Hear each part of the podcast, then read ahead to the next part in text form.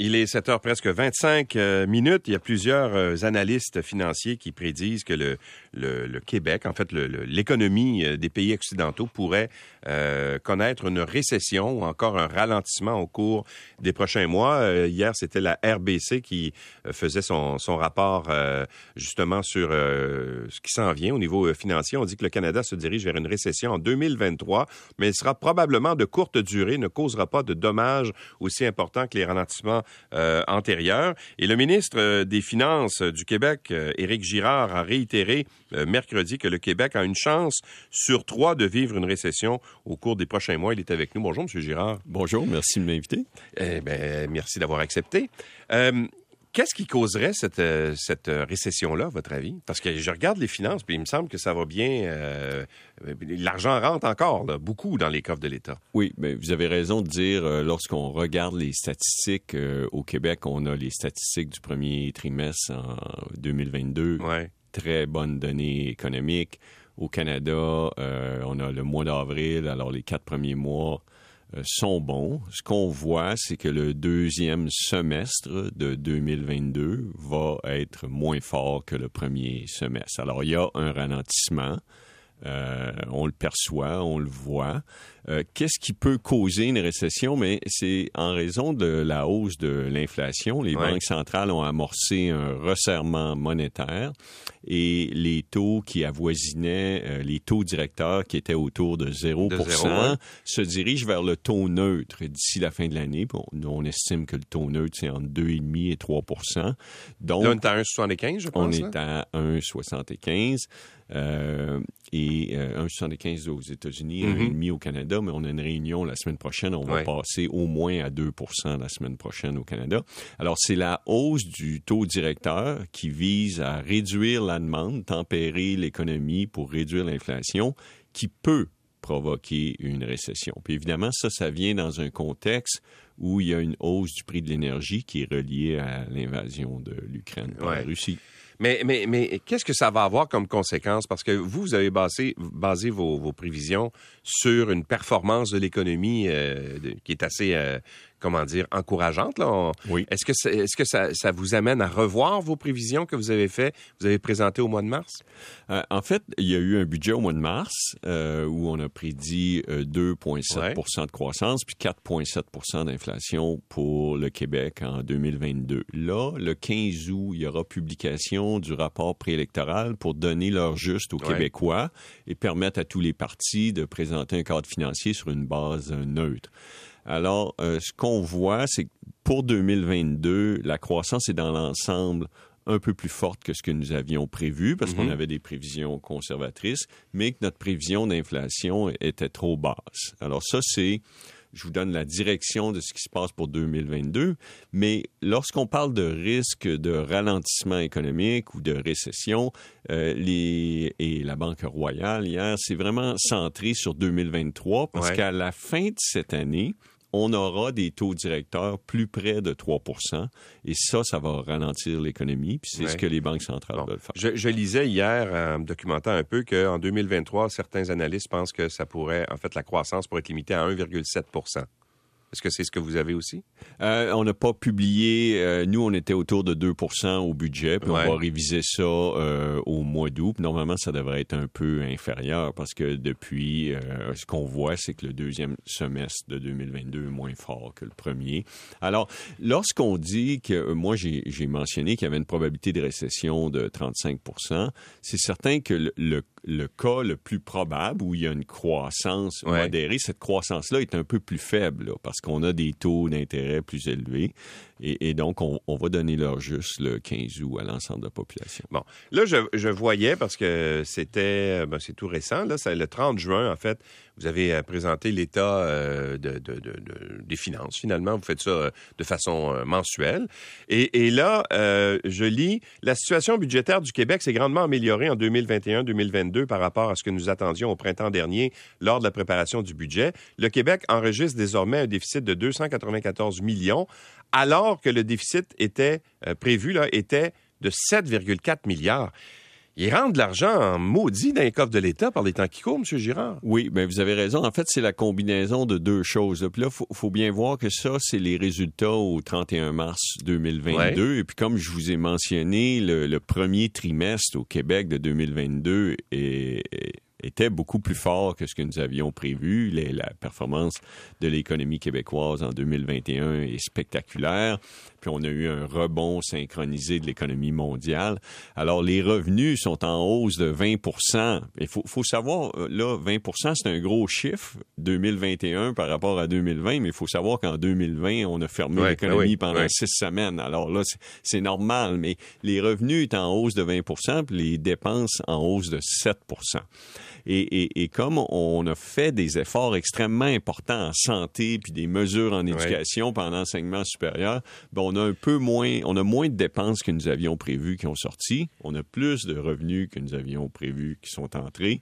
Et la somme de ça, ça donne qu'on était très près de l'équilibre budgétaire au 31 mars 2022. Mais là où je voulais aller avec ça, c'est que la raison pour laquelle vous faites autant d'argent en ce moment euh, au ministère des Finances, c'est parce que les prix à la consommation sont élevés à cause de l'inflation n'est-ce pas? Non, je vous dirais que la raison pourquoi les... L'économie performe bien, mais, mais plus les prix sont élevés à la consommation, plus vous prélevez de taxes.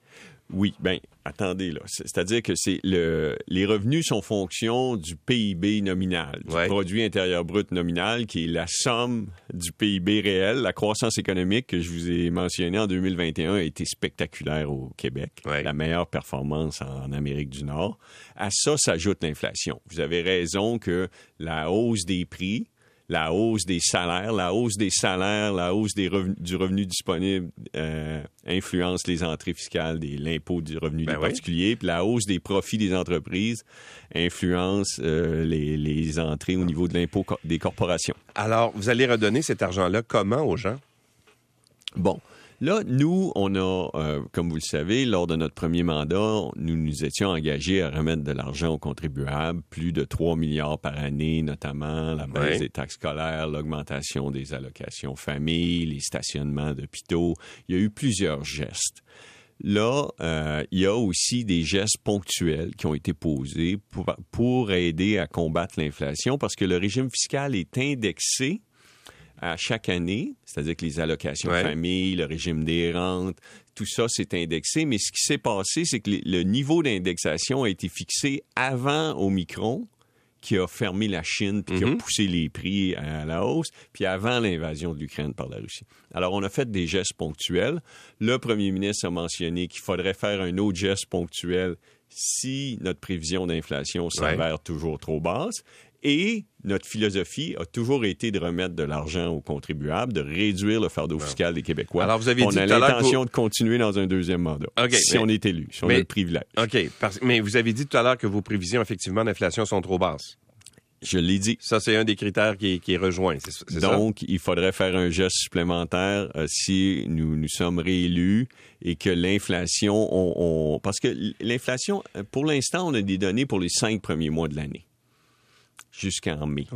Mais euh, à mesure qu'on va se rapprocher de la fin d'année, on va avoir un meilleur estimé de l'inflation en moyenne en 2022. Et si ce chiffre-là devait s'avérer supérieur à notre prévision de 4,7% et en date d'aujourd'hui, je vous suggère que ce sera le cas, il faudrait faire un geste ponctuel encore si nous sommes réélus. Bon. Alors, évidemment, vous, vous connaissez toute la situation, là, parce que vous avez fait, vous allez présenter un rapport bientôt, là. Alors, il y a des choses que vous ne nous dites pas puis que vous savez. Ben, c'est-à-dire nous dire. En finances publiques, c'est très important que l'information soit divulguée à tout le monde en au même, moment. Je comprends Alors, je peux pas faire de, de révélation ce matin, là. Euh, je veux vous amener euh, sur, euh, parce que, évidemment, vous avez parlé beaucoup de la crise du, du pétrole et de l'énergie avec le, le, conflit en Russie, Ukraine, etc. L'Europe, en ce moment, eux autres qui s'approvisionnent beaucoup en gaz naturel, auprès de la Russie. Euh, ben là, ils veulent essayer de changer de, fournisseur. On comprend un peu pourquoi. Et le Canada est en train de dire, ben nous autres, on en a des projets de, gaz naturel. On pourrait euh, faire des, euh, des, usines de liquéfaction de gaz naturel. Il y a trois projets, notamment dans l'Est du Canada, qui sont, qui, sont en, qui sont en cours. Le gouvernement a déjà dit non à GNL Québec parce qu'on ne croit pas dans cette filière-là au Québec. Est-ce que ça vous amène tout ça à revoir cette position-là? D'abord, c'est une, question euh, très complexe. Euh, il faut comprendre que euh, lorsque GNL Québec a présenté son dossier, ils n'ont pas convaincu le BAP, le gouvernement, de leurs prétentions au niveau de l'environnement. Ouais. mais il n'y avait pas de guerre en Ukraine à l'époque. Mais je comprends l'environnement. Non, mais, il y a l'environnement. D'abord, ils n'ont pas obtenu une approbation environnementale pour faire leur projet. Alors, si le promoteur euh, veut revoir son projet puis est, prêt à, faire des, aménagements, ben puis qui resoumet un projet, ça pourrait être reconsidéré. Là où il y a une différence qui est importante, puis je pense que c'est votre point, c'est que lorsque le, on parlait d'un projet de plus de 10 milliards de dollars à ce moment-là, c'est un projet qui évidemment a des retombées économiques extrêmement intéressantes, c'était pas clair qui était l'acheteur de ce produit-là. Or, maintenant, la situation a changé parce qu'on a un de nos alliés, euh, l'Allemagne notamment, puis il y a l'Italie aussi, puis il y a mhm. l'Espagne. Euh, en fait, tous les pays d'Europe qui s'approvisionnent mais, en, mais, mais le, principal consommateur, parce que l'économie la plus grosse de l'Europe, c'est l'Allemagne. Et, et l'Allemagne euh, importait du gaz de Russie, avait importe toujours, avait prévu un deuxième gazoduc. Ce gazoduc là a été euh, cancellé, n'aura pas lieu. Et, là, si on a un allié qui dit on a besoin de gaz naturel liquéfié, mais ben, c'est, à ce moment-là, c'est un projet qui est beaucoup plus sérieux. Parce que c'est, une chose de construire un projet, mais après ça, faut le vendre. Puis, euh, je dois ajouter que dans l'accord de Paris, il y a un article, l'article 6, qui dit qu'effectivement, si vous augmentez les émissions, mais qu'à l'autre bout, celui qui consomme réduit ses émissions. Si, parce que là, l'Allemagne est en train de repartir des centrales au charbon pour euh, compenser pour le gaz russe. Alors, c'est certain que euh, si euh, l'accroissement de la production du gaz au Canada réduit des, la production de charbon en Europe, au net, la planète est gagnante. Mais pour ça, ça prend des contrats fermes, des engagements.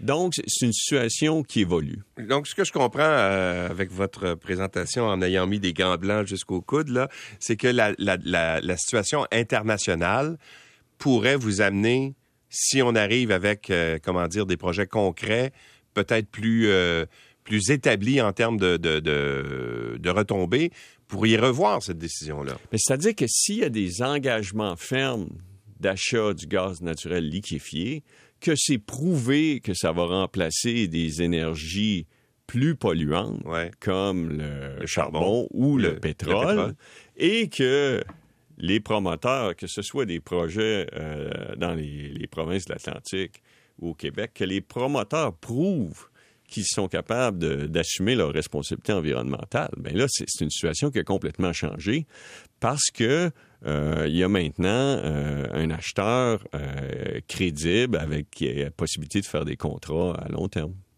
M. Girard, ça a été un plaisir de vous recevoir en studio avec nous. Merci beaucoup. Merci beaucoup. Il est 7h38 minutes.